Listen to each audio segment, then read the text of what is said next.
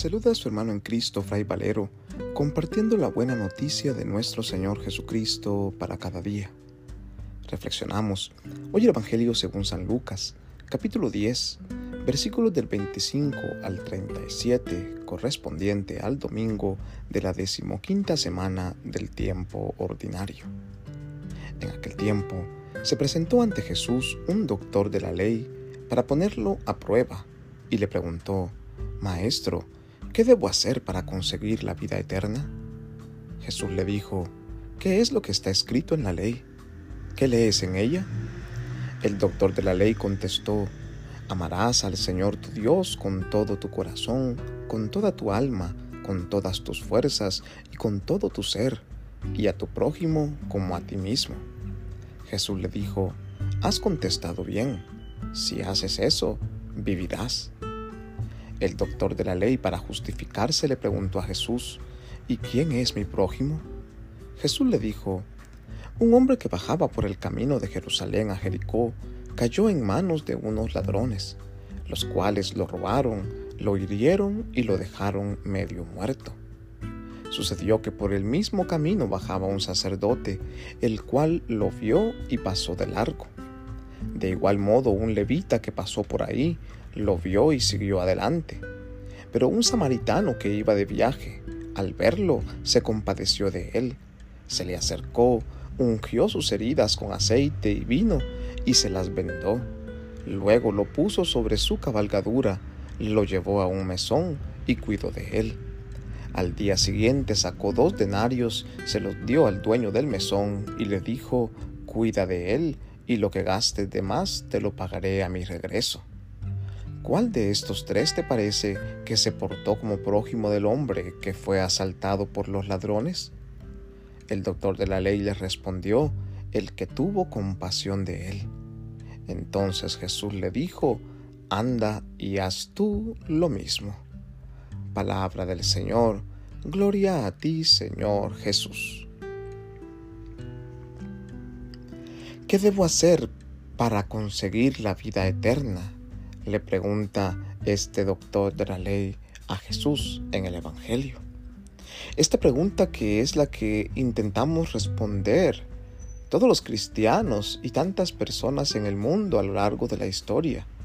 ¿Qué tengo que hacer para ganar la vida eterna? Y es que el mismo hecho de que nosotros perseveremos en la iglesia, de que nosotros practiquemos nuestra fe, perseveremos en una religión, creamos en ciertos mandamientos y preceptos, busquemos la solución a nuestra vida en la palabra de Dios, todo esto responde a esta pregunta, ¿qué puedo hacer para ganar la vida eterna? Si nuestra aspiración no es la vida eterna, entonces ¿qué sentido tiene practicar todos los mandamientos, todas las normas, todas las doctrinas, todos estos valores aprendidos desde nuestra fe. Todo esto debe llevarnos hacia la búsqueda de la vida eterna, de nuestra salvación. Y Jesús eh, responde a esta pregunta preguntándole al mismo doctor de la ley qué es lo que dice la ley que él ya conoce qué es lo que dice la palabra que él ya sabe de memoria respecto a esto. Y este doctor de la ley, dándole una vuelta rápida por su mente a los 613 preceptos que ha aprendido de la ley en todo el Antiguo Testamento, los resumirá en dos, aquellos que nosotros ya sabemos de memoria.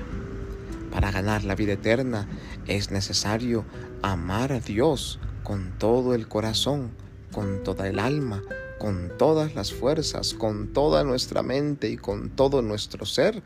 Y es necesario también amar al prójimo como a nosotros mismos. Es que si nosotros nos dejamos amar por nuestro Dios y lo amamos con todo nuestro ser, entonces nada ni nadie se interpondrá en el camino hacia la vida en el amor que este Dios nos ofrece. Y es que la vida eterna es la vida en el amor. Es una vida en la cual ya no existe odio ni rencor, ni envidia, ni ningún pecado. es una vida donde nosotros simplemente participaremos de la plenitud del amor.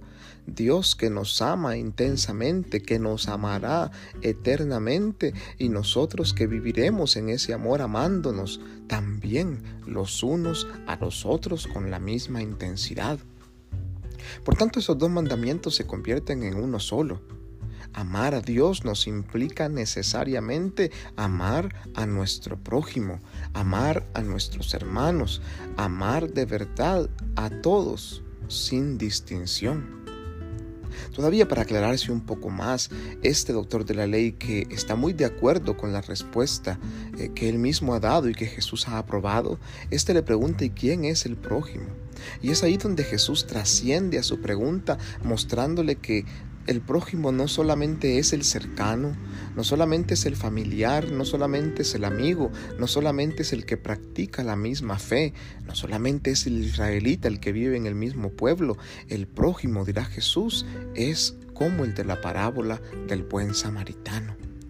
Este samaritano es uno que vive en un país extranjero, en un país que vive en conflicto con el país del doctor de la ley, que vive en conflicto con los israelitas. Es uno que practica una fe diferente, que no cree en el, en, el mismo Dios, en el mismo templo, que no cree en la misma creencia que el que está caído. El prójimo es aquel que es diferente, que es odiado, que es diverso, que es incomprendido, que es rechazado por todos. El prójimo es aquel que está tirado y que todo mundo lo ignora y que todo mundo pasa de largo y que nadie se compadece de él.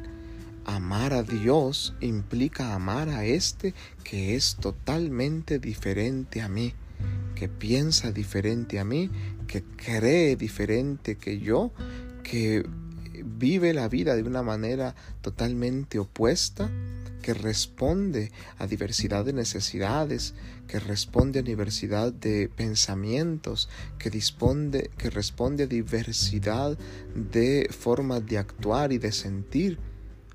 Amar al prójimo es amar al diverso, es amar al distinto, es amar al opuesto, es amar a aquel que nadie ama. Hoy la palabra de Dios nos invita a que si nosotros pretendemos ganar la vida eterna, es necesario primero amar a aquellos que nadie ama y dejarnos amar por ellos. Solamente así podremos de verdad amar a Dios con todo nuestro corazón, con toda nuestra alma, nuestra mente y nuestro ser y dejarnos amar por Él.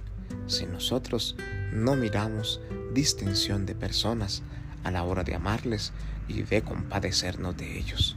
Pidámosle a Dios que nos regale la fuerza de su espíritu de amor para poder amar con esta misma intensidad y que sea este espíritu quien dirija nuestros pasos por el camino de la vida hacia la vida eterna. Que, que Dios Todopoderoso nos bendiga y nos guarde en este día en el nombre del Padre y del Hijo y del Espíritu Santo. Amén. Paz y bien.